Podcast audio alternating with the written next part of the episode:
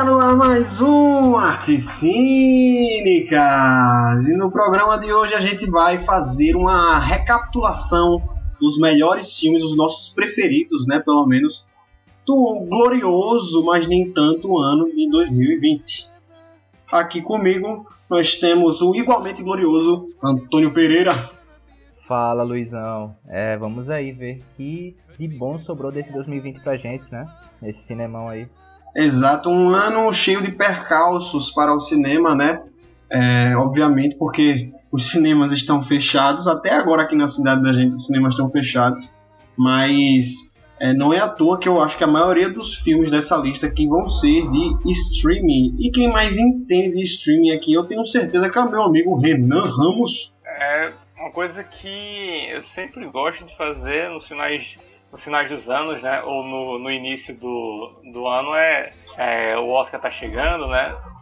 No momento da gravação aqui o Globo de Ouro passou, então assim, fazer lista, comparar esses filmes, pegar esse saldo, porque não se enganem, é, a quantidade não foi muito grande, mas teve muito filme bom em 2020. Apesar de ser, de ser totalmente esquecível, mas teve coisa boa. Exatamente. É, é, é um ano que tinha tudo para ser péssimo pro cinema, mas até que teve filmes bem legais, né?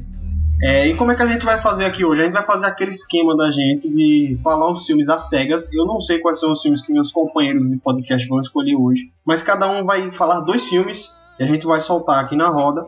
No final do podcast, a gente vai falar o nosso top 5 individual dos nossos filmes preferidos de 2020. Sem mais delongas, vamos começar esse podcast retrospectivo.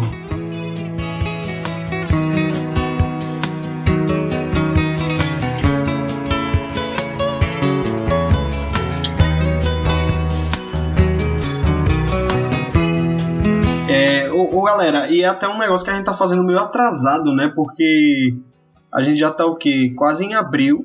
E, e, e, o ano acabou, já tem quase quatro meses a gente tá fazendo agora. Mas antes tarde do que nunca, né? É isso, Luizão. É, pegando essa onda aí de premiações, né? Já aproveita e lança os nossos preferidos para gerar debate. Exato. o, Oscar, o Oscar também só vai ser em abril, tá? o Oscar também se atrasou, então se o Oscar tá atrasado, a gente pode se atrasar também. A gente tem esse direito também, né? E uma regra que a gente usou aqui para selecionar os filmes é que a gente só pode é, colocar nas nossas listinhas filmes que tiveram o lançamento comercial em 2020. Então, é, por exemplo, filmes que estão agora nas, nas premiações como Nomadland, é, Bela Vingança, Uma Noite em Miami, são filmes que rodaram vários festivais aí em 2020, mas só foram lançados comercialmente em 2021. Então esses filmes não cabem aqui. É, por outro lado, a gente tem filmes que foram rodaram em vários países em 2019, mas só chegaram no Brasil e na maior parte do mundo em 2020. Então esses filmes contam aqui para nossa listinha. Sem mais delongas, sem muita enrolação, Renan Ramos, eu quero saber qual é o primeiro filme que você traz para a gente aqui hoje. Então, Luiz, é, já para iniciar as coisas bem, eu vou começar falando do que foi o meu filme favorito do ano. Né? Já começar assim, importante, é, já começar com, com um bang mesmo. Então, o meu filme favorito do ano foi do Spike Lee, né, lançado no streaming, né, na, Netflix, o Destacamento Blood, The Five Bloods, que essa foi uma decisão mais fácil, assim. Então, eu sempre gosto realmente todo ano escolher meu favorito, não é? Alguns anos eu encontro mais dificuldade, outros são até mais fáceis. Esse ano realmente achei bem fácil de dizer, assim, apontar. Eu não tive muitas dúvidas que Destacamento Blood é o filme que eu mais gostei. É o meu filme preferido. Ironicamente, eu não acho que ele vai ganhar muita coisa. As outras premiações que já aconteceram já mostraram que The Five Bloods provavelmente não vai ter muito destaque em termos de prêmios, né? A gente, a gente até pode discutir isso, né? Pela questão de, da época do ano que ele foi lançado e tudo mais. Ou, ou então até ser uma assina contra Spike Lee, porque é impressionante. Mas o filme eu achei realmente o, o, mais legal de ver. Eu achei um, uma narrativa excelente que o Spike Lee construiu. Porque não é uma história muito, muito fácil de ser contada. A gente lançou o podcast dele aqui, não é? Só para dar uma sinopse rápida assim para quem está ouvindo esse episódio agora, tipo muito rápida mesmo. O The Five Bloods conta histórias de veteranos de guerra do Vietnã, eles são homens negros que estão de volta ao, Vietnã, né, no Vietnã atual, para recuperar um, literalmente um tesouro perdido que na época que eles estavam servindo na guerra é, ficou enterrado por lá. E tem toda a questão também do líder do grupo desses desses veteranos que, que aparecem em flashbacks porque ele, ele está morto interpretado pelo Chadwick Boseman numa, numa performance incrível né uma das últimas performances da da carreira dele. E o, o, filme é muita coisa, é um filme de guerra, é um filme sobre é, heist, filme de roubo, um filme de caça ao tesouro, mas o, o, Spike Lee conduz muito bem. É um filme bem longo, que tem muitas camadas, e eu achei muito interessante como ele deixou uma coisa muito boa de ver. É, mesmo sendo um filme muito denso em termos de conteúdo, as cenas são pesadas, o conteúdo é forte, mas acho que é uma narrativa muito bem construída, e eu quero destacar isso primeiro, é, primeiramente. Então, meu filme favorito do ano, assim, sem dúvidas. Esse eu posso, posso dizer, assim, com certeza, que sem dúvidas foi o que eu mais gostei. Uma performance incrível do Chadwick Boseman, mas também do, do ator, Luiz, que eu esqueci o nome dele. Delroy Lindo. Isso. Então, é, esse é o favorito do ano. Ô Renanzão, eu acho que todo mundo sabia que você ia colocar esse filme. Você já deixou bem claro que é o seu filme favorito de 2020. Então não foi surpresa nenhuma. Só quero lembrar pra galera que não viu ainda que a gente tem um episódio especial inteiro sobre o Spike Lee, sobre o destacamento Blood, inclusive foi lançado há pouco tempo. Foi um dos primeiros episódios que a gente gravou do podcast, mas teve um tempão aí para ser lançado. No, no, episódio eu explico por que isso aconteceu. É, mas, enfim, Destacamento Blood, acho que se você quiser, se vocês quiserem ver a maior parte da nossa opinião sobre o filme, vocês correm, podem correr lá no, no, no episódio sobre o Destacamento Blood, que vocês vão ter um gosto a mais, né? Mas sim, é um filme excelente, concordo com você, está sendo esnobado em várias premiações e acho que no, no Oscar não vai ser diferente, até porque é, é conhecido o snob que o, o, Oscar geralmente faz com o Spike Lee. Inclusive no Globo de Ouro agora foi bizarro, porque eles convidaram os filhos do Spike Lee para serem os embaixadores do Globo de Ouro esse ano. Sempre eles pegam filhos de, de personalidades famosas do cinema para serem os embaixadores, né? Esse ano eles pegaram os filhos do Spike Lee e o destacamento Blood não teve uma indicação. Muito curioso que eu lembro que na época que a gente gravou é, sobre o destacamento Blood, a gente tinha comentado sobre isso, né? Que filmes no meio do ano tendem a não aparecer bem nessas premiações, né? E uma pena, porque realmente é um filme incrível. Eu tomo maior, tipo, como maior peso para minha avaliação do filme ser bom a experiência que eu tive com ele, né? E Spike, o Spike Lee fez um filme que protagonizou o, todos os cinco Bloods, por assim dizer, de uma forma incrível, né? E eu queria muito que, pelo menos para melhor ator nessas premiações, o Roy Lindo, né, o nome dele, fosse reconhecido, porque o que ele faz, cada monólogo dele, puta que pariu, bicho, é realmente digno de, de estatuetas, velho. É, eu, eu fiquei assim, em choque, velho, revoltado quando a lista do Globo dele saiu, entrei na internet pra ver e simplesmente não tinha nada lá do destacamento. Eu fiquei realmente sem acreditar, sabe? Não, não, não quer dizer, assim, ironicamente, né? paradoxalmente que eu tava assim 100% surpreso, uma coisa que me chocou, meu Deus, né? Tá chovendo canivete, uma coisa totalmente do outro mundo, mas não deixa de ser indignante, não deixa de ser revoltante, não tem absolutamente nada desse filme, é até constrangedor, sabe? Porque o, o Spike Lee tá numa forma incrível, né? O filme que ele lança depois de Infiltrado na Clã, de 2018, outro filme sensacional do Spike. E, e é um filme importante para os dias atuais, não é? é? Na verdade, foi um, um grande destaque que a gente deu quando a gente falou desse filme no nosso episódio específico para ele do podcast. Como é um filme importante, como é um filme é, relevante, além de toda a qualidade cinematográfica, artística, indiscutível que o filme tem, é uma trama muito boa de ver, uma história muito interessante. Spike Lee faz escolhas artísticas muito massa com colocar os atores mesmo nos flashbacks, né, a aparência que eles têm hoje, tudo isso muito interessante.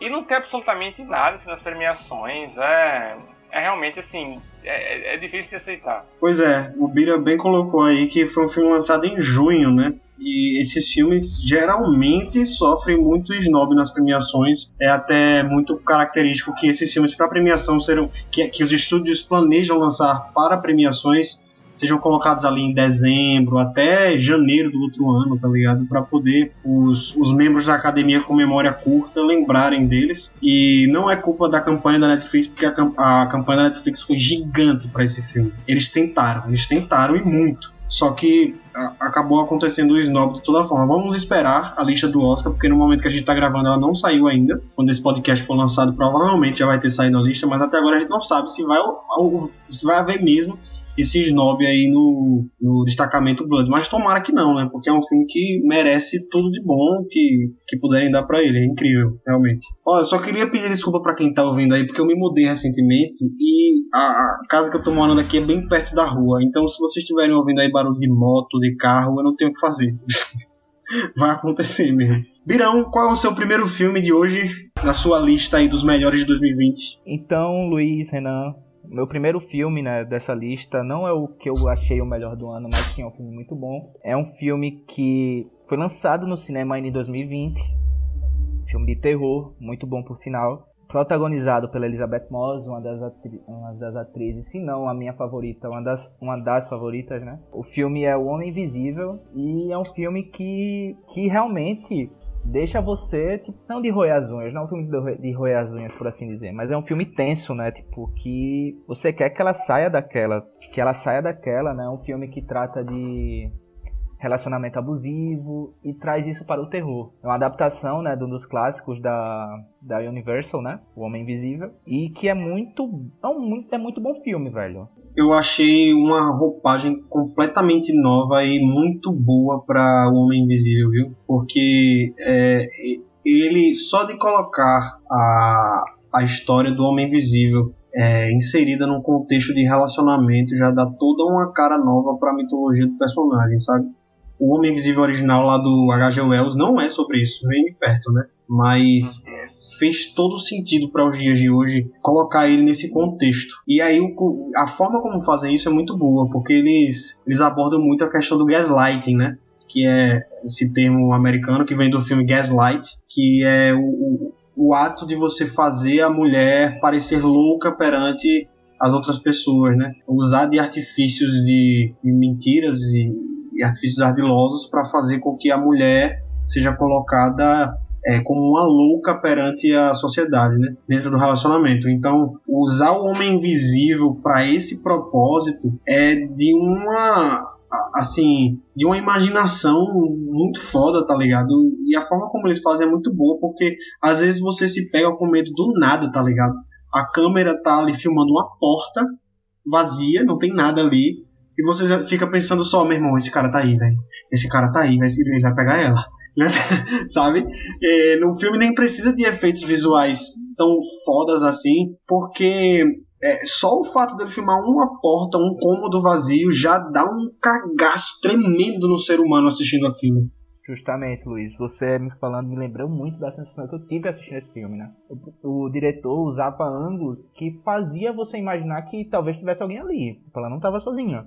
E isso era, foi uma experiência muito foda de se ver no cinema. Uma pena. Foi o último filme que assisti no cinema, era por conta dessa porra, dessa pandemia. Mas não deixa de ser ainda assim um grande filme, né? E a Elizabeth Moss, voltando a puxar o saco dela, tá muito bem nesse filme, bicho. Que atuação boa realmente, como eles falou, né? O Homem Invisível não é uma história nova, né? Tem várias versões. É, a forma como é contada nesse filme realmente é nova, né? Enfim, tudo isso que o Luiz falou. É, é realmente uma construção de tensão muito boa, né, velho? Você vê aquela cena de abertura. Porra, aquela cena é muito tensa, velho. Uma, uma construção de tensão enorme, assim, muito bem feita que o filme dá. Filme muito claustrofóbico, muito. que realmente que exige de você. E, de fato, assim, toda, toda cena que a gente, assim, vê um pouquinho de movimento, vê uma, uma certa aparição do, do cara, né? ela, ela assusta, né? Tem, tem a, a, cena, ela derruba a tinta nele, aquela cena é muito foda, velho, na escada indo pro, pro sótão, né? É, muito foda aquela cena. Eu realmente fico pensando em cenas de destaque do filme. Não sei quantas pessoas viram, então, assim, não vou dar spoiler, mas vocês vão saber a que eu me refiro quando eu falo aquela cena do restaurante, cena do restaurante ali, velho, tipo, é realmente de deixa você impressionado mesmo. Então, é foda. É, eu, eu fico eu fico muito é, muito impressionado com o filme, muito feliz com a maneira como ele constrói tensão mesmo. Tem realmente um que é imprevisível, então é bom ver um filme que trata sobre esses assuntos, que tem temáticas né, de, de, suspense, de horror mesmo, né, próprio terror, e que num momento cai em, em um aspecto de previsibilidade ou certos clichês. Tem elementos outros, realmente são muito usados em filmes de suspense e terror, que é difícil escapar, mas eu achei um filme esperto a maneira como ele usa essas cenas, a maneira como ele usa as convenções de gênero. É, a performance é ótima da, da Elizabeth Moss. Ela é realmente uma atriz, assim, top de linha mesmo. Sensacional o, o que a, o que Elizabeth Moss faz. E um filme importante, um relevante, um filme que tem um peso. E um filme que é difícil de você ignorar e esquecer quando você acaba de ver. Então, é um filme, uma experiência, uma experiência de ver vai deixar marcas, fica com você. Então é um filme que dura, não é algo facilmente deixado de lado. Então faz todo sentido o Bira ter trazido esse como um dos destaques do ano, com certeza. Concordo, concordo em gênero, número e grau, viu? Foi uma das minhas últimas experiências no cinema também, antes da pandemia, e valeu a pena, porque eu acho que é um daqueles filmes que deve crescer bastante quando você vê na, na tela grande. Por falar nisso, só por curiosidade mesmo, acho legal incluir aqui o último filme que o Bira viu no cinema foi esse. Qual foi o teu, Luiz? Dois irmãos, dois irmãos da Pixar. Ah, Onward. O meu foi Aves de Rapina. Aves de Rapina eu vi também, mas eu acho que Dois Irmãos eu, eu vi depois. É, mas enfim, se for para falar algo mais do, do Homem Invisível, eu acho que a gente pode acrescentar naquele bolo de, de, de filmes que, que são, entre aspas, é, pós-terror, né? Como, como, ah, como o episódio que a gente já fez anteriormente, né, de, de filmes de horror, dessa nova safra de filmes de terror. É um filme que aproveita muito um tema social é, recorrente hoje em dia, né, um, um assunto que está muito em pauta e coloca ele nessa casca do terror. E aí quando você quando você vê o filme tem muito mais a falar do que só os sustos e tudo que está ali na, na superfície, né? Fala muito sobre a, a posição da mulher na sociedade hoje, o quanto a gente tem que rever as formas de, de, de relacionamento e ainda mais o tratamento em relação a, a mulher dentro do relacionamento. Né? Quero fazer uma pergunta para vocês. Velho. É comum filmes de terror ficarem meio que de fora assim, dessa lista de premiações, porque eu dei uma pesquisada rápida aqui e elas não, eles não tiveram nenhuma indicação, né? Uma vez que, lembrando do filme, eu acho uma direção boa e talvez digna de ser mencionada em alguns festivais ou em alguns eventos assim de premiação, né? E o que, é que vocês acham? Ó, oh, é muito, mas muito comum um filme de terror ficar de fora dessas premiações. É, na verdade, é muito raro um filme entrar. O último que, que eu lembro agora a entrar em várias indicações, em, em várias premiações simultâneas, foi o Corra, né? O Corra, acho que foi o último grande filme de terror assim a abocanhar prêmios e tal. O, o Farol também foi indicado em fotografia, mas assim foi um, uma, uma categoria perdida, né? Então acho que nem conta. Mas se você for olhar em retrospecto o histórico da academia e das premiações em geral, os filmes de terror geralmente são muito novatos. E principalmente atuações, né? Porque o, o gênero do terror acaba capturando várias atuações que são necessárias para a construção do drama, do, do, da sensação de terror ali dentro do filme, né? Então, por exemplo, nos últimos anos a gente teve a atuação da Toni Collette em Hereditário, que é incrível. A gente teve a atuação da Lupita Nyong'o no Nós, que também foi esnobada. Ah, e... pô, essa aí foi foda. Né? Então, é, é, é, é, é, sintomático dessas premiações, assim, ignorarem os filmes de terror. Eu acho que se o, o, o Homem Invisível conseguir indicações pode ser em roteiro adaptado, ou até é, edição de som, talvez até efeitos visuais, não sei, porque é outra utilização do efeito visual, né? É um efeito visual que não tá lá, mas ele tá fazendo o papel dele ali, né? Então, talvez tenha algumas assim, mas eu acho muito difícil, muito difícil. Até pra atriz, eu, eu acho que ela poderia pegar uma vaguinha assim se não tivesse esse snob todo pelo gênero, né? Esse snob da academia, né, só torna aquela vitória lá em 91, né, e o Silêncio dos Inocentes muito mais marcante, né? Não uhum. só o melhor filme foi indicado, mas como levou as categorias principais e não sei o que houve na, com a academia naquele ano para honrar o Silêncio dos Inocentes daquela forma. Não sei se eles não tinham opção, né? Porque aquele filme é realmente uma obra-prima, assim. Eles ficaram meio que com as costas para a parede. Mas a gente pode pensar em vários exemplos mesmo. É, desde Psicose, né? Também. Lá atrás do, do Hitchcock, em Sim. 60. Até filmes realmente do século XXI, de terror, que mereciam, sem dúvida, estarem, estarem lá. Por exemplo, assim, eu já falei desse filme, todo mundo sabe quanto eu gosto, né? O Segredo da Cabana, poderia ter lá um roteirozinho original, massa, né? Isso, isso. Eu acho, que o, eu acho que o primeiro filme de terror a ganhar visibilidade em premiações mesmo foi O Exorcista, né? É, é, mas, é. mas aí também seria um filme que não dá para ignorar ao exemplo dos Silêncios Inocentes. Se o Exorcista não dá para ignorar os Silêncios Inocentes, então, meu amigo, é foda, né?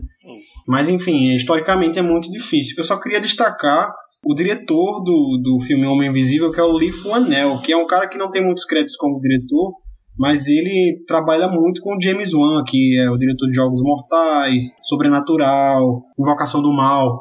Então, o, o Lee Fuanel, além de ter atuado em Jogos Mortais, ele foi roteirista de vários filmes hum, da franquia Jogos Mortais, é, da franquia Sobrenatural também. Então é um cara que ele tá ligado ali ao terror há muito tempo, né? Mas acho que só agora é que ele tá recebendo a uma grande visibilidade. Ele também foi roteirista do Homem Invisível e para mim fez um trabalho primoroso na edição, coisa de gente grande estou curioso para ver o que, é que ele vai fazer no, nos próximos filmes. Agora acho que chegou a minha vez, né, de, de falar sobre os meus filmes de 2020. Meu primeiro filme também, como o Bira falou, não é o meu filme preferido, até porque a gente já falou dele em outro podcast. O meu seria O Som do Silêncio, né? Que a gente falou no, episódio que a gente fala sobre ele, A Voz Suprema do Blues e Soul. Recomendo que vocês escutem também, que tá muito massa esse episódio. Mas eu vou trazer uns filmes que talvez não tenham tido tanta visibilidade quanto esses mais mainstream, que já estão chamando tanta atenção aí em premiações e tal. O filme que eu trago hoje é um filme de comédia, vejam só que teve distribuição pela, pela Hulu lá nos Estados Unidos. E aqui eu não sei nem onde foi que chegou. Acho que nem tá em nenhum streaming, não, não tá em nenhum canto no Brasil. Que é o filme Palm Springs, com o Andy Samberg e a Christy Miliot, a, a mãe lá do How I Met Your Mother, né?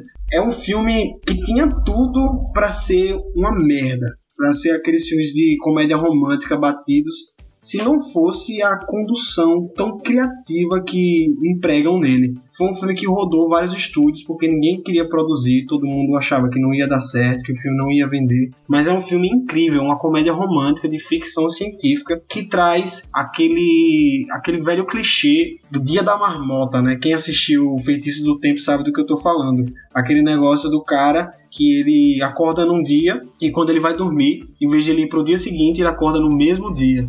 E aí ele tem, fica em looping revivendo aquele dia por vários anos, até que ele tenha que aprender uma lição ou resolver alguma coisa que vai fazer ele voltar para a linha do tempo normal. Só que a, a, a, sacada desse filme é que a gente começa meio sem saber o que é que tá rolando e tal. O cara ele já tá preso nesse looping, mas a gente não vê. E aí é, o que acontece é que ele acaba chamando, é, sem querer, uma pessoa, que é a Christian Miliot, para o, o loop infinito dele também. Só que aí a gente vê um contraponto entre esses dois personagens. Um, ele já tá tanto tempo preso que ele nem quer saber mais de voltar ao dia a dia normal dele, ele já se acostumou com aquilo. Ele, ele morre sem pena, tá ligado? Ele, ele às vezes causa até acidentes, porque ele sabe que no outro dia ele vai acordar no mesmo dia, tá ligado? Então, é um cara que já parou de ligar para tudo. Já ela é uma pessoa determinada e ela não vai descansar enquanto ela não encontrar uma solução para o que está acontecendo. E aí a gente tem um vilão que é o J.K. Simmons espetacular, que ele é outro cara que ficou preso nesse looping eterno também e culpa o personagem principal do Andy Samberg pelo que aconteceu com os dois. E aí a, a vida dele, o sentido que ele encontra para a vida dele preso nesse loop infinito é todos os dias matar o Andy Samberg de maneiras totalmente diferentes e da, das mais tortuosas possíveis, tá ligado? E, bicho, é, é, as situações que a gente encontra ao longo do caminho no filme são. É, é uma coisa mais criativa que a outra, tá ligado? É, é comédia de primeira e uma ficção científica muito boa também. Eu não sei se vocês já assistiram esse filme, mas se não, eu recomendo fortemente, porque é, sem dúvida, uma das melhores comédias do ano. E está sendo lembrado em várias premiações, sendo indicado em roteiro, em algumas é, mais específicas de comédia, né? Mas enfim, é uma comédia muito criativa. Luiz, eu confesso que não vi esse filme, mas eu fiquei muito interessado em ver principalmente pelo elenco, né? Tem o J.K. Simmons, né? Tem o Andy Sandberg, como você falou. Então, eu realmente fico muito interessado. Esse tipo de filme me atrai, né? Filme sobre loop. Claro, tem o, o pai de todos esses filmes, né? Que é o Feitiço do Tempo. Mas sabe que eu adoro O Limite do Amanhã, que eu sei que é um filme que você não viu ainda. É, eu não vi. Tô devendo isso. Com de loop também. Você deveria ver. tem na Netflix. Eu sempre indico esse filme para todo mundo. Então, é uma ficção científica com toque de humor também, bem inteligente. Também tem essa trama de rever o mesmo dia várias vezes. Confesso que eu não vi esse filme. É, fiquei bastante interessado. Não, não tô dizendo aqui só porque a gente tá gravando, até porque eu nem sabia qual seria a sua escolha, mas realmente fiquei bem interessado para ver. É, e vou ver realmente assim que der. E eu fiquei pensando enquanto você falava, né, só pra, enfim, ter o que comentar, apesar de não ter visto o filme, é o meio que o, em termos de premiação apenas, né, o azar dele por ter sido lançado no mesmo ano de Borat 2, né, que Exato. realmente dominar as premiações de comédia, porque eu vi, o Globo de Ouro tem a, tem a categoria só para musicais ou comédias, né? E tinha um filme lá com a Rosamund Pike, que é o I Care A Lot, é o Eu Me Importo na Netflix, que eu achei um filme horrível. É, ele é muito bem atuado, mas é um filme muito ruim. Por várias razões, assim, a gente tá falando dele aqui agora. Só quero dizer que ele me parece. O que você falou agora, Palm Springs, ele me parece infinitamente melhor do que outros filmes de comédia que vem ganhando destaque. Uhum. Por exemplo, esse I Care A Lot. Então vou, eu realmente, com certeza vou, vou, conferir sim esse filme. Né, E você, eu gostei da comparação que você fez aí com o Borat 2, porque inclusive a gente tem episódio sobre Borat 2 também. a maioria desses filmes bons, a gente tem episódio aqui no podcast, então procurem aí. É, que é um, um filme incrível, né? O Borat 2, e ele concorreu com o Borat 2 tanto no, no Globo de Ouro quanto no Critics. No Globo de Ouro ele perdeu, né? Pro Borat 2, mas no Critics deu Palm Springs. Surpreendentemente, Palm Springs ganhou do Borat 2. Então, é um filme que e eu, eu realmente não conseguiria comparar. Acho o Borat 2 incrível, mas eu acho que Palm Springs ainda mora muito no meu coração. Porque sabe aquele filme que você assiste de ponta a ponta com o sorriso de orelha a orelha, tá ligado? É, é- foi esse tipo de filme, velho. Porque é um filme muito divertido, muito agradável de ver, tá ligado? Um filme que você sai com adrenalina lá em cima, sabe? Um filme agradável mesmo, né? Tu viu esse, o Eu Me Importo? Ainda não, ainda não. Ah, não veja não, Luiz. Inclusive, eu, eu ia deixar pra falar dele no final, porque falar, ah, pessoal, vamos, vamos aproveitar e fazer só um comentário rápido dos piores do ano e tal. E esse seria o, o, o meu. Que filmezinho ru- ruim, velho. Ele é tão bem atuado, tem a Rosamund Pike, tem o Peter Dinklage, né, o, o Tyrion Lannister do Game of Thrones, mas é bem ruim. E eu fiquei muito interessado pra ver Palm Springs de verdade. É, eu vejo qualquer coisa com o J.K. Simmons, né, então é, a presença dele nesse filme já é argumento suficiente pra mim. Então com certeza eu vou, vou, vou checar esse filme. Assista, assista que é muito massa. É uma pena que o Riolo nunca foi lançado aqui no Brasil e acho que nem vai ser, né? Mas de repente na- nessas locadoras alternativas da internet vocês encontram é Palm Springs. não. Agora nós vamos para a segunda rodada de filmes. Renanzão, qual é o seu próximo filme? Agora que eu tô curioso, porque o destacamento Blood eu sabia que você ia trazer. Mas qual é o segundo filme que você vai trazer pra gente hoje? Então, Luiz, eu pensei muito sobre o segundo filme que eu iria trazer. Não dá pra dizer que é o meu segundo filme favorito de 2020, não. Eu tenho o primeiro, que é o Destacamento Blood. Mas esse segundo é um filme que a gente não, não tem é, discutido muito. Eu conversei com você acho, sobre esse filme acho que uma vez só. Mas quanto mais eu ele, mais ele entrava assim num, ele adquiria novas camadas pra mim, eu começava a enxergá-lo em novos ângulos, e principalmente porque eu acho o filme muito diferente, não é um filme que tem uma estrutura muito assim comum, acho que é um filme que foi de certa forma arriscado também, ele é muito bem atuado. É outro filme lançado pela Netflix, e que assim, eu presumo que muita gente deve ter achado confuso, não ter gostado, mas o filme que eu queria trazer de destaque é o filme Estou Pensando em Acabar com Tudo. É um filme estrelado pelo Jesse Plemons e pela... Jesse Buckley. Isso, que ela também tá na quarta temporada de Fargo, ela fez Chernobyl, o Jesse Plemons fez Breaking Bad, o irlandês. E eu trouxe esse filme, eu sei que não realmente é uma escolha muito popular e que também não, deve, não é um filme que deve estar sendo muito discutido assim, mas é um filme do, do Charlie Kaufman, né? Muita gente conhece o Charlie Kaufman por ele ter, enfim, tá envolvido no Quero Ser John Malkovich e o Brilha Eternamente Sem Lembranças. Acho que é um filme que muita gente já viu, tá escutando a gente. Mas eu, eu gostei muito do Estou Pensando em Acabar com Tudo. Logo quando eu vi a primeira vez, eu não fui muito fã, mas eu revi ele, até porque eu participei de certas discussões com um viés mais psicanalítico do filme, e aí eu fui rever para me preparar melhor. Mas aí comecei a realmente a, a olhar o filme de outra maneira, porque eu acho um filme muito ousado do Kaufman. É, ele realmente ter lançado o filme é, com uma coisa bem é, com bem mais perguntas do que respostas, uma coisa bem surreal, bem complexa mesmo, com vários elementos de estranheza, são diálogos difíceis de acompanhar, é um filme denso. Mas acho que é um filme que, quando você revê, você nota que tá tudo lá mas não de uma maneira explicativa, de uma maneira que vai sendo construída e se relacionando de uma maneira muito bonita.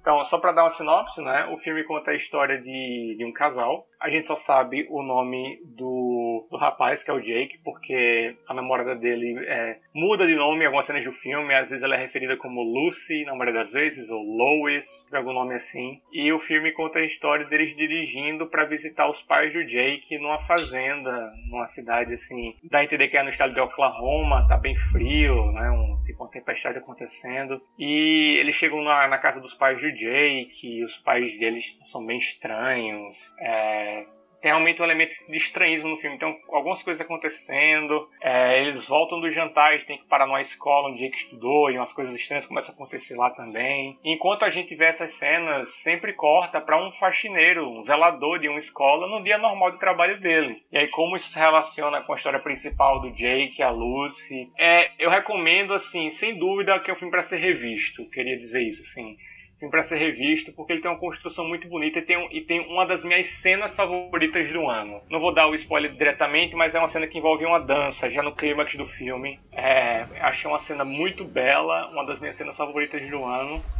e que me mostrou uma, uma complexidade, uma maturidade, uma coragem do, do Charlie Kaufman de conduzir o filme nessa narrativa mas que o filme tem um elemento de estranheza, de terror, você se sente incomodado com o que está acontecendo, tem alguma coisa errada, mas você não sabe dizer o que exatamente, até que as coisas vão crescendo e vão tomando um rumo bem diferente para a história. Então é um filme para se pensar, ele não vai te responder diretamente, ele vai te fazer perguntas, mas olhando outras outras vezes assistindo o filme, você percebe como muita coisa tá ali e você. E o que não responde tudo, mas responde algumas coisas, outras ficam em aberto também. Então acho um filme corajoso, um filme é, brilhantemente construído e que eu queria ver mais filmes como esse. Sabe, com, com essa coragem, com esse tipo de narrativa, com essa não preocupação em ter que responder tudo. Então, é isso. Essa é a minha, minha segunda opção para hoje, Luiz. Achei muito boa a sua recomendação, Renan, porque realmente esse filme é de um dos meus diretores barra roteiristas favoritos, Charlie Kaufman. É um cara que eu pago pau mesmo e não escondo de ninguém. Porque Brilho Eterno é um dos meus filmes favoritos. Acho a adaptação um negócio incrível de maluco. E. Ah, eu esqueci de mencionar isso. E, e esse novo é, é, Eu acho que é a obra mais surrealista do Kaufman. É um negócio de, de dobrar o seu cérebro mesmo, tá Parece ligado? que ele explodiu, né? Se soltou Isso. mesmo. Tirou, acho, tirou as rédeas. Eu acho que a Netflix deu liberdade demais para ele. Isso é perigoso. Viu? Esse homem. esse homem para endoidar é no instante. É, mas enfim, eu acho que se tem um defeito nesse filme é que eu acho que ele tem temáticas muito parecidas com o Cinedoc Nova York do Kaufman que também é muito maluco. Acho que depois do, do Estou Pensando em Acabar com Tudo, o Snellok Nova York é, é o mais maluco dele. E tem as mesmas temáticas, fala sobre existencialismo, sobre morte, sobre nosso caminho na vida e tal. Os caminhos não tomados, né? Os caminhos exato, exato. É, acho que, acho que a diferença maior é que o. Sem querer dar muito spoiler, né? O personagem principal lá do Cinedoc Nova York, ele conseguiu o que ele queria na vida. O do. O de Estou Pensando em Acabar com Tudo por outro lado, não. Acho que essa é a maior diferença entre os dois filmes, é. mas as temáticas são muito parecidas. Enfim. É, Outra coisa. Longe de. Só para encerrar aqui o, uhum. o raciocínio. É, longe de ser uma crítica, assim, para dizer que o filme é é horrível por causa disso, não. Eu acho esse filme muito bom. É, inclusive, é, é, assisti duas vezes e nas duas vezes a pessoa começa a perceber coisas que não, que não tinha visto antes, né? Porque ele dá muita pista ali de coisas que só vão ser resolucionadas depois. Acho, acho que foi um, uma obra que o Kaufman ele deve ter doado muito dele ali, tá ligado? De repensar muita coisa da própria vida dele. E eu gosto quando o cineasta dá esse toque mais pessoal. Eu acho que é o, o Kaufman assim no, no auge da da carreira dele, tá ligado? É, foi um filme divisivo, muita gente não gostou, outros adoraram. Mas é isso mesmo, né? Filme bom é assim. Ah, pois eu, eu acho um ótimo sinal isso. É, duas coisas que eu queria destacar é realmente os simbolismos do filme, né? O filme tem muito simbolismo também. O filme tem essa temática dos caminhos não tomados, né, como você falou. E para ficar aqui não só com elogios, também tem umas coisas que eu não gostei no filme acho que às vezes o Kaufman se perdeu muito na extensão dos diálogos. Principalmente na parte que eles estão voltando do jantar, que eles saem da casa dos pais do Jake. Eu acho que aquela parte ali poderia ter sido conduzida de outra forma. Acho que, ele, acho que foi muito. Ô, Renanzão, mas aquela, mas essa parte, esse segmento todo aí, essa, essa sequência traz uma, uma das cenas mais fodidas assim de, de tecnicamente do Kaufman, né? Que é aquela da, da que a luz do carro fica mudando e a gente vê o rosto da, da personagem mudando também Sim, e tal. Isso. Eu Aquilo acho dali... que ele se estendeu um pouco, sabe? Porque, não sei, acho que vendo o filme é uma cena totalmente necessária e importante pra trama. Só acho um pouco extensiva e densa demais para aquele momento do filme. Tendo Sim. passado aquele jantar, tendo passado a ida deles até a fazenda, eles vão lá no celeiro, acho que fica um pouco demais juntando tudo. Mas é uma cena fundamental que teria que ter. Só acho que eles. Naquela cena ali é, um, é o que me incomoda um pouco. Como ele, como ele foi muito. No, realmente muito diálogo ali, daquela forma intensa. Mas tem que ter aquela cena, sim, com certeza. Ali é fundamental. E é, as atuações dos dois, né? O Jesse, Jesse Plemons e a. Esqueci o nome dela de novo, velho. Jesse Buckley. Isso, a Jesse, Jesse Bu Buckley e Jesse Plemons. Isso. É, são, é, eles são incríveis, velho. Eles são incríveis. Eles são ótimos atores, assim, de uma, de, uma geração mais recente, assim. Como eu falei, os dois estão em Fargo, não contracenando. O Jesse tá na segunda temporada. Eu sempre falo de Fargo, né? Sempre arrumo um jeito de falar. e a, a que tá na quarta temporada. É, mas são atores sensacionais e eles estão tão bem naqueles papéis. É, a maneira como eles entregam os diálogos, né? é, o, a maneira como eles realmente parecem ser atores feitos para aquela situação de estranheza, lidar com aqueles diálogos extensos e tal. Acho sensacional a atuação deles dois, sensacional mesmo. E tem os, os coadjuvantes, são os pais de Jake, né? A gente tem a Toni Collette e, e a gente tem o professor Lupin do Harry Potter. É, eu ia falar isso. É, interpretado pelo. O nome dele é David. É, David. Esqueceu. David alguma coisa.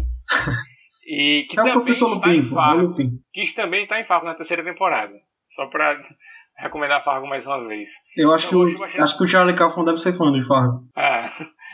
Que, é, é, que tá na Netflix, né? O pessoal tá assistindo a gente, vai lá ver Fargo depois. Mas enfim, outra coisa que eu queria destacar para encerrar sobre o filme esse filme faz muita referência a outros filmes. Então ele tem muita referência a um musical da década de 50 chamado Oklahoma, tem referência a Uma Mente Brilhante, é, tem referência a. É, aparece lá o, o, Robert Zemeckis, né? O diretor de Volta para o Futuro, Forrest Gump. Né? Sim, sim, sim. Uma pequena piadinha lá com ele. Enfim, é um filme que também tem referências a outros filmes. É, bem, bem interessante isso também. Tá aqui essa recomendação. Acho que é um filme é, diferente, é um filme que as pessoas, muita gente, e eu não quero falar isso querendo soar pedante, né? Querendo soar superior mas é um filme que muita gente não está acostumado a ver, né? não é um filme muito comum. Temos de estrutura narrativa mesmo. Então acho um filme importante que as pessoas deveriam, deveriam assistir. Um bom ponto que tu pegou agora, Renan, porque eu não consegui terminar de assistir esse filme, acredita, bicho? Eu acho que eu tava em um dia ruim, eu assisti até com a Lorena, nós dois não estávamos no clima para assistir, estamos pensando em acabar com tudo. E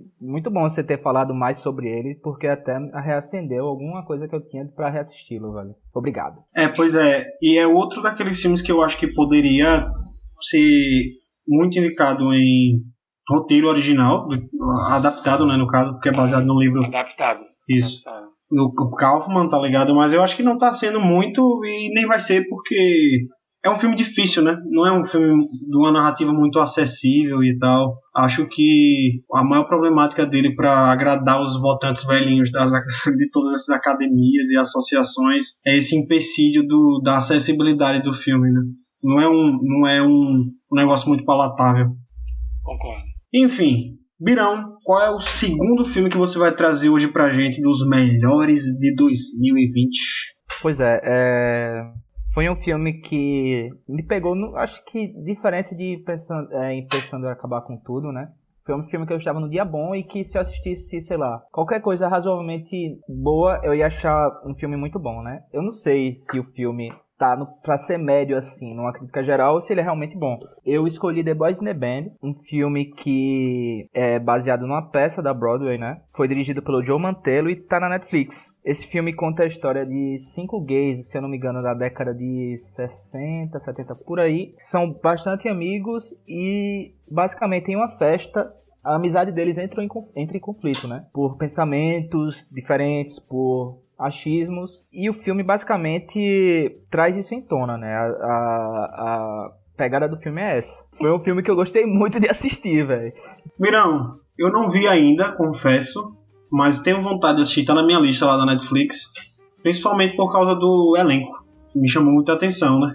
Tem o Jim Parsons, tem o Zachary Quinto, é, Matt Bomer, que é uns caras que, que são muito bons, né? Que chamam a atenção. E sendo baseado numa peça de teatro, a gente sempre pode esperar bons textos, né? Vindo desse daí. A, a, a premissa dele me lembrou muito outro filme de, é de 2020, na verdade. Ele passou em vários festivais em 2020, mas foi lançado agora no começo de 2021, que é Uma Noite em Miami, da, da Amazon Prime. Que lá no Uma Noite em Miami, que foi dirigido pela Regina King, ele pega figuras históricas de representatividade negra lá dos Estados Unidos e ele conta a história em que esses quatro, essas quatro figuras se encontraram num hotel em Miami durante uma noite para discutir sobre a vida, discutir sobre os rumos das carreiras deles. E o Uma Noite em Miami é muito bom. Então só me deixou com, quando eu assisti, só me deixou com mais vontade de assistir o inclusive, The Boys in the Band. Eu, inclusive, Luiz, é, a gente falou também sobre o filme A Voz Suprema do Blues, né? Que também é uma peça de teatro. E eu já falei também em outro podcast que eu gostei de, dessa comparação entre os dois. A, claro, cada um com seu peso, né? Tipo, A Voz Suprema do Blues também tá nessa minha lista, já soltando spoilers. Mas foi uma coisa que você bem pontuou, né? O texto, velho, os diálogos entre os personagens são muito bons em filmes que derivaram do, dessa. que derivam de peça, né? É sempre naquele mesmo local, tá ligado? E que a experiência de fato é realmente muito boa, pô. É um filme que você chegou do trabalho, da, da faculdade, de onde você quer que esteja e abrir seu catálogo na Netflix, dá uma chance, pô. É um filme que realmente vale a pena. E por Só isso pra... é um melhor de 2020. Boa indicação aí do The Boys in the Band, eu vou assistir, porque eu realmente não vi. Não sabia, eu fiquei surpreso, não sabia que você ia trazer esse filme, mas que bom que você gostou. Vou procurar depois para ver. Assistam. É,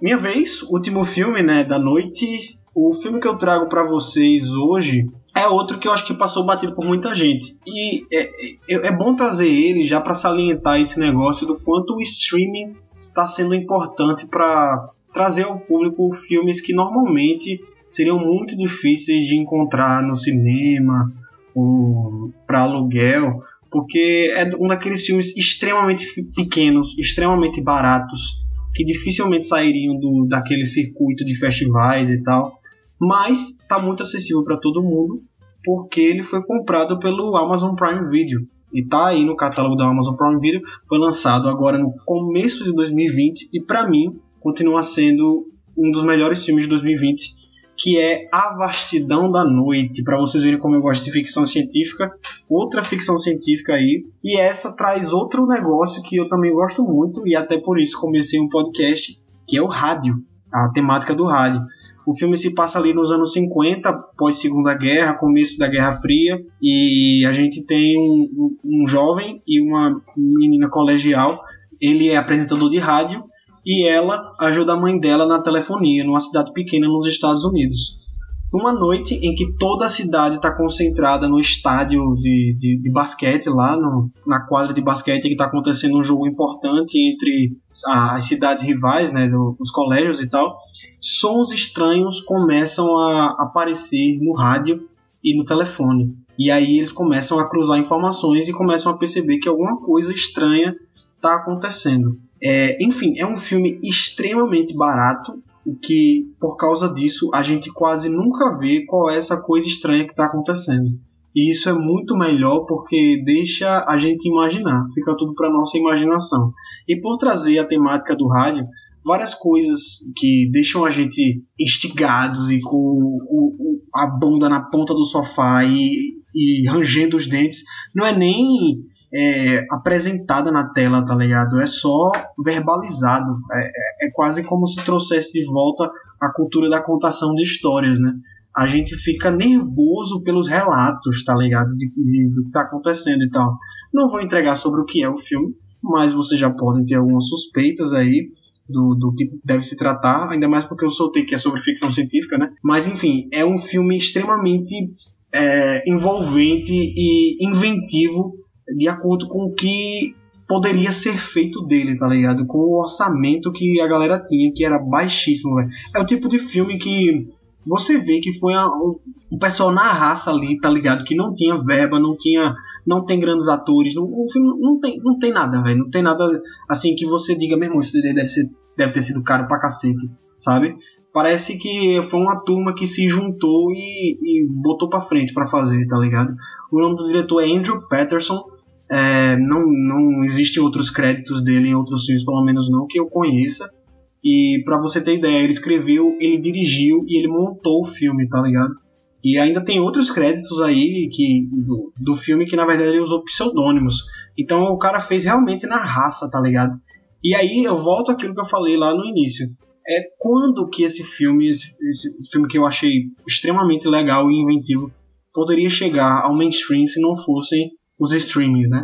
Fica aí a, a reflexão. E espero que vocês procurem também o A Vastidão da Noite para assistir, que é um, Luizão, um, filme excelente. Esse filme, esse filme, Luiz, é eu já vi em listas, né, de um cara que eu sigo muito, que é o PH. Eu acho que, se eu não me engano, foi o filme favorito dele do ano. E eu fiquei com muita vontade de assistir. E tu me lembrou que eu tenho que assistir esse filme, velho. Tô com muita vontade. Você hoje tá me inspirando. Luiz, não vi, mas verei. eu aprecio filmes assim, porque realmente é, é, é, é o filme feito dessa forma, com baixo orçamento. Né? Eu tô vendo aqui, é um orçamento de 700 mil dólares só. Isso aí é nada. Baixíssimo, isso é troco de, de bala pro, pra galera de Hollywood. É... E, e, e, e para o filme ter esse orçamento e ser bem sucedido significa única e exclusivamente que ele teve uma boa história. Que o que pode ser feito para acrescentar na experiência foi feito pelas pessoas envolvidas. Não é nenhuma qualidade técnica, não é nenhum valor de produção, porque o filme custou 700 mil dólares. Então, é realmente pessoas que estão trabalhando numa ótima história, trabalhando de uma maneira muito competente e empenhada e com talento conseguir tirar desse orçamento um filme bem construído. Então, é... eu lhe garanto que eu verei esse filme. E, Uma coisa que eu quero acrescentar é que filmes com baixo orçamento, né? Eu tava só a título de curiosidade mesmo, né? Tava vendo vídeos hoje e tem filmes da Marvel, velho. Tipo, da Marvel antes de virar Marvel Studios, né? Do quarteto. Teve um filme do Quarteto Fantástico que foi orçamentado com um milhão e meio de dólares, bicho. Dá pra Impossível. imaginar a desgraça que foi esse filme, velho impossível fazer um filme de super-herói com esse orçamento. É muito é, baixo. Foi, pois é, foi um dos primeiros filmes do quarteto, pô. Que hoje ele se encontra no YouTube e as, a retentora do direito, tipo, na época acho que era Constantino, fez pouco caso, tá? Tipo, foda-se tá no YouTube agora, eu só quero que não comentem mais tanto sobre esse filme, porque foi uma desgraça e um, um trabalho em tanto, tá ligado? E eles fizeram esse filme nas pressas só para poder manter os direitos autorais do Quarteto Fantástico no estúdio, né? É, é desgraça, é desgraça. Mas o, aí é que você vê o, o, quanto uma decisão artística na produção faz diferença, porque esse filme, um filme do quarteto é impossível de produzir.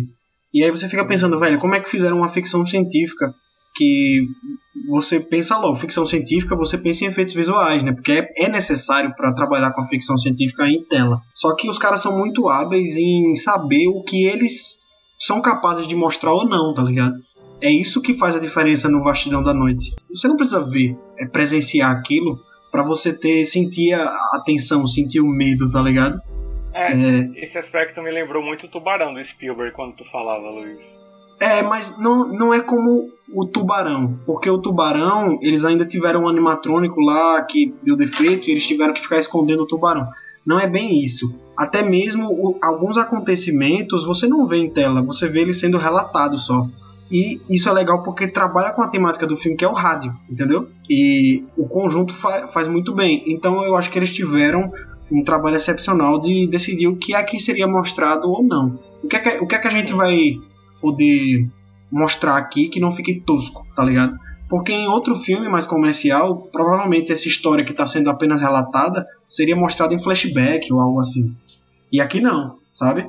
E acaba que a tensão criada é ainda maior por causa disso, tá ligado? Então, é um filme incrível para você ver formas de contar narrativas que não precisem de exatamente de um, um bilhão de dólares para se fazer, tá ligado? É, até para isso é um filme muito legal de assistir.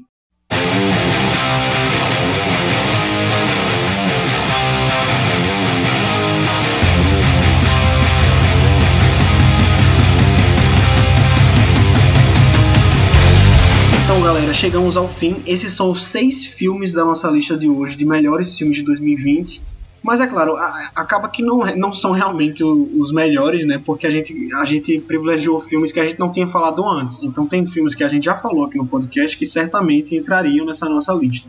Então, para não deixar esses filmes de fora, é, seria legal a gente fazer as nossas listas individuais também, né? Cada um vai trazer aqui cinco filmes que seriam, na sua lista pessoal, os cinco melhores filmes do ano. Eu vou começar, mas antes eu queria trazer uma menção honrosa para um filme que, na verdade, é, do, é, de 2019. É um filme francês. Ele foi lançado na França e nos Estados Unidos em 2019, mas no resto do mundo ele lançou só em 2020. Então só queria fazer uma menção honrosa, que é O Retrato de uma Jovem Chamas. Um filme lindíssimo, um romance incrível, cheio de simbolismos, assim, fantásticos então é só para deixar a menção honrosa aí pro retrato de uma jovem chamas. Mas enfim, vamos para minha lista.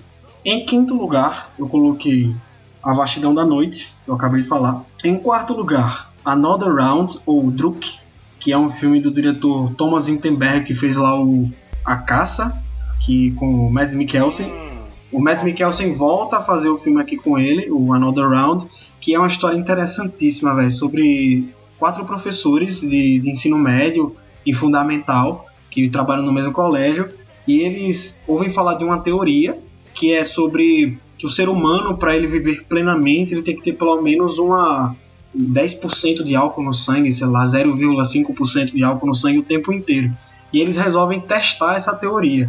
E aí as situações que acontecem depois daí é uma mais gracenta que a outra, que os caras Imagina você sempre viver bêbado e eles vão escalonando, tá ligado? Vão ficar mais bêbado agora. Até que viram uma desgraça. É uma comédia de humor sombrio do Thomas Winterberg, muito muito legal e recomendo para vocês também. Não é muito acessível assim, principalmente para quem não gosta de filmes em outras línguas que não inglês ou português, porque é um filme é, sueco, não, dinamarquês, mas enfim, é um filme que eu recomendo. Em terceiro lugar, o Palm Springs, que eu já falei hoje. Em segundo lugar, Soul, da Pixar. Tem episódio sobre Soul aqui no podcast. Outro filme que eu achei belíssimo. Se quiserem saber as nossas opiniões sobre Soul, vão lá procurar o episódio que a gente fez aqui pro Arte Cínicas. E em primeiríssimo lugar, o meu filme favorito de 2020, O Som do Silêncio. Também não é surpresa para ninguém. Terminei, pode vir me limpar. Renanzão. É, Alice. Um pouco complicado de montar essa lista, viu? Mas eu quero começar com uma menção honrosa também. Se você tem direito a fazê-la, eu também tenho.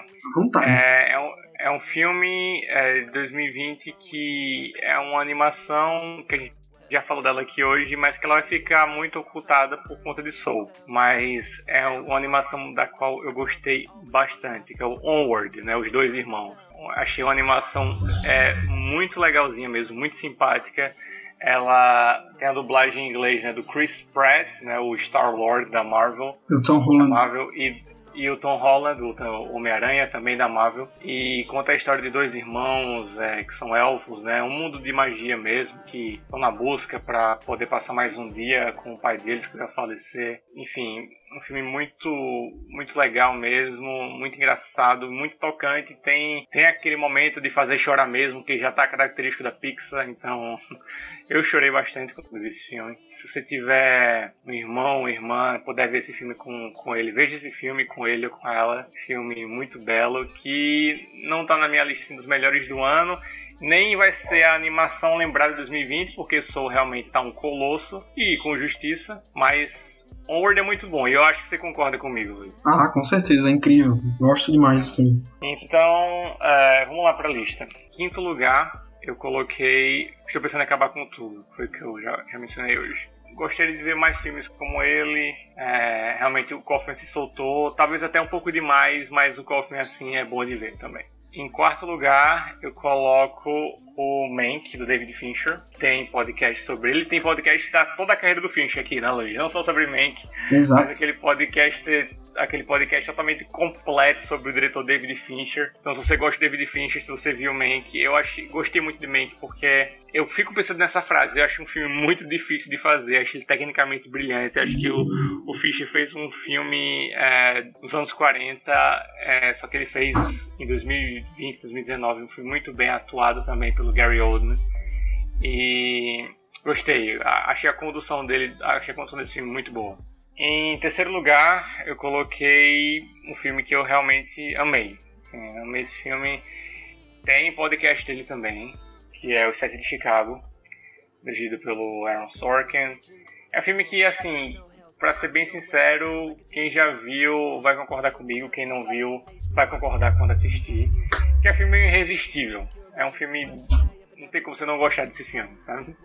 É, não conheço ninguém que não tenha gostado. Acho que um filme com, com um roteiro e uma edição que são brilhantes. O Sorkin está muito bem na direção também. As atuações, principalmente do Sacha Baron Cohen e do Ed Redmayne. Isso, e o Ed Redmayne estão muito boas. Pô, não sei o que está acontecendo comigo, esqueci o nome dos atores hoje. é, enfim, o filme, o filme realmente é irresistível, eu diria assim. Eu duvido você ter assistido e não ter gostado ou ver esse filme, assim, depois escutar a gente, escuta o podcast também da gente, não gostar. Um filme irresistível mesmo. Eu gosto também de dramas de tribunais, então tenho esse, esse, esse fraco, né? Então esse foi tipo, o meu, meu terceiro lugar. Em segundo, eu coloquei um filme, não sei o nome dele em, em português. E falar a verdade, Luiz, sai me, sai me dizer agora se ele foi lançado comercialmente em 2020, porque eu não chequei antes de colocar ali. não chequei esse critério que é o Never Rarely, Sometimes Always. Esse é 2020. É, pronto, pronto. É um filme que eu tava. tava como você falou dos critérios ali, eu fiquei, pô, será que esse filme vai, vai caber no, nos critérios de Luiz e tal? Mas é um filme muito bom sobre um adolescente numa cidadezinha pequena. Né? Esse filme é um soco na cara, velho. É, nos Estados Unidos. É um filme que ele, é, ele, é, ele é difícil mesmo de. Não por ser complicado, mas ele, é, ele é difícil de abarcar, assim, de uma maneira geral, porque ele é tão visceral e tão, e tão importante. É, que ele, ele, te pega, ele te toca, é realmente um filme espetacular. Acho que ele foi dirigido com muita delicadeza, dirigido com um olhar muito sincero da é, Eliza Hitman, nome dela. Filme espetacular que eu acho que ele vai ter mais reconhecimento no Brasil em breve, enfim, quando enfim, o tempo for passando, né? Os filmes virem para cá, não sei como esse filme vai vir. Esse já está disponível para aluguel no Brasil. Isso, verdade, verdade. Então, recomendo, tá, tá aí o Never, Rarely, Sometimes, Always. Esse é o meu segundo filme favorito de 2020. É o e Nunca, lugar, Raramente, Às vezes Sempre, né? Ah, é, eles traduziram o pé da letra mesmo, né? Isso. Então, Nunca, Raramente, Às vezes Sempre, eu tava em dúvida com isso traduzido, então tá aí. Nunca, Raramente, Às vezes Sempre filme espetacular sobre essa jovem numa cidadezinha rural que ela descobre que está grávida, enfim, tem toda a busca é, no sistema de saúde, ajuda médica e todos os, os, dramas e dilemas que acontecem por conta dessa descoberta da gravidez. Então, acho que um filme, um filme visceral, um filme que um filme poderoso e contado com um olhar muito sincero, muito tocante, muito na medida certa pela Eliza Hittman. Em primeiro lugar, não é revelação, né? O primeiro lugar, o primeiro lugar mais óbvio, até porque eu já falei, é o Destacamento Blood. Realmente não consigo não colocar esse primeiro lugar. Achei o filme mais legal de 2020. A narrativa, a história me, hipnotizou bastante.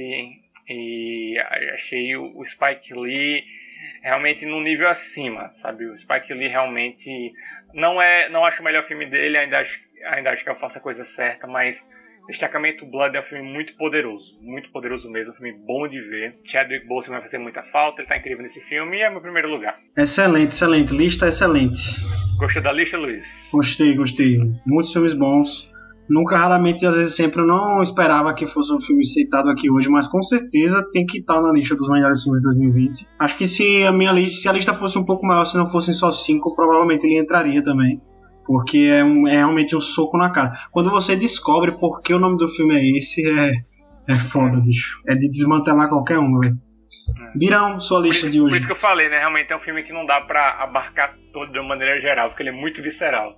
Isso. É, ele realmente, assim, uma primeira vista, assim, primeira assistida do filme, ela é bem intensa mesmo. É, Luiz, minha lista é, eu dividi em filmes que são necessários, eu diria, para a pessoa se, é, ter visto esse ano, né? E filmes que eu realmente gostei. Vou dividir assim. Vamos lá, em quinto lugar, filme que eu já falei anteriormente, né, foi The Boys in the Band, é a peça, a peça de teatro no cinema para mim, né? Eu descrevo assim, tipo, eu adorei a experiência de ter assistido The Boys in the Band, é, peço para que Quem tiver oportunidade assista, não deixe passar. Em quarto lugar, eu coloco O Homem Invisível, né? Que foi o filme que. O último filme que assisti nos cinemas. Filme de terror, sensacional. Protagonista atuando muito bem.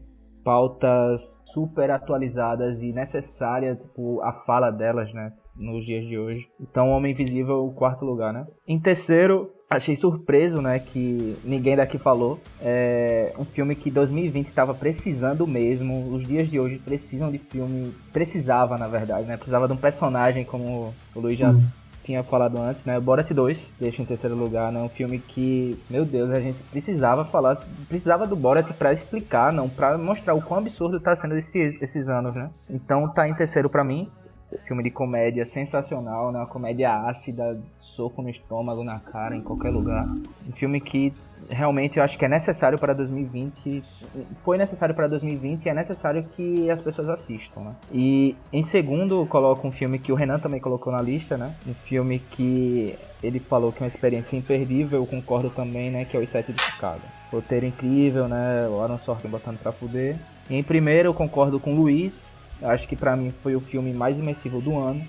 para mim, né? Eu fiquei vidrado na trama, dá debate pra, em vários contextos assim de, de verdades, né? Tipo, eu acho que é o Som do Silêncio. Foi um filme que precisou de pouco, né? Eu gosto de falar isso, precisou de pouco para fazer muito, velho. E é um filme que eu acho que vai vir com grandes nobres, vai vir com grandes nobres nessas premiações aí. Filme que, para mim, de certo tem que ser mais reconhecido. Eu já não sei se vai ser pauta para podcasts futuros, né? Mas eu já mostro minha indignação de não Madeleine tá ganhando tanta coisa e o Som do Silêncio nem tchu. Tô ficando puto com isso. É um filme que. Um filme que realmente precisa, de mais reconhecimento, bicho. Esse filme é do caralho, velho. Atuação incrível, né? Direção incrível, edição de som. Porra, eu assisti em casa e tive essa experiência, velho. Imagina se eu assistisse no cinema, velho. Ah. Não entendo. Enfim, essa é a minha lista. O Som do Silêncio em primeiro lugar. Melhor filme do ano pra mim. É, mas eu acho que se tem um prêmio que ninguém tira do Som do Silêncio, é justamente de som, bicho. Não, esse daí é dele e ninguém tira, velho. Porque o trabalho de som nesse filme é incrível. Mas enfim, não sabia que era o seu filme favorito do ano. Bom saber aí. É, meu filme favorito do ano. E faltou a menção rosa pra mim também, que vocês falaram e eu deixei de falar, né? A menção rosa vai pra Voz Suprema do Blues. Justamente pela atuação impecável da Viola Davis. Eu realmente me senti. Acho que como ela se sentia, meu irmão. Eu senti calor assistindo aquele filme, eu já falei em outros, podca em outros podcasts, né? Não, no episódio daqui, de A Voz Suprema do Blues, Som Silêncio e Soul. E é um filme do caralho. Fica aí minha menção honrosa.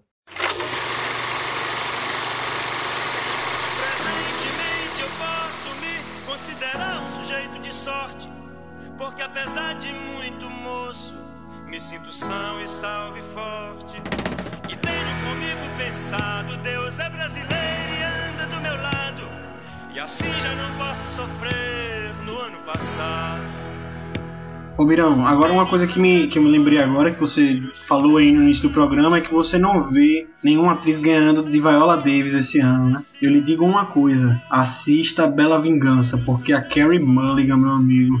Olha... A Carrie Mulligan, espero que finalmente ela tenha justiça, porque ela é uma atriz espetacular. É. E ela, eu vejo ela sendo pouquíssima... É sendo pouquíssimo valorizada, sabe? Ela, ela, merece mais valor mesmo. Não, Renan, mas esse filme é, já, já assistiu Bela Vingança? Véi, ainda não, mas assim, tô feliz com o reconhecimento que ela tem ganhado. E assim, não, não estou surpreso pela atuação dela, porque ela já vem atuando bem há muitos anos. Pra mim, já é minha torcida pro Oscar. Não assisti ainda no Nomadland, porque falam que a Frances McDormand tá muito boa também. Mas a minha torcida topada é pra Carrie Mulligan, que ela tá incrível nesse filme. Mas enfim, isso aí são capítulos para outros episódios, né? A gente vai comentar muito sobre o Oscar ainda. Vamos falar sobre outros filmes que, que eu tô me sentindo meio bobo aqui nesse momento, porque a essa altura a galera já sabe quais são os indicados e a gente não ainda, né? Mas é, a gente vai ainda fazer, quando estiver mais perto do, da premiação, um, um podcast sobre as nossas apostas,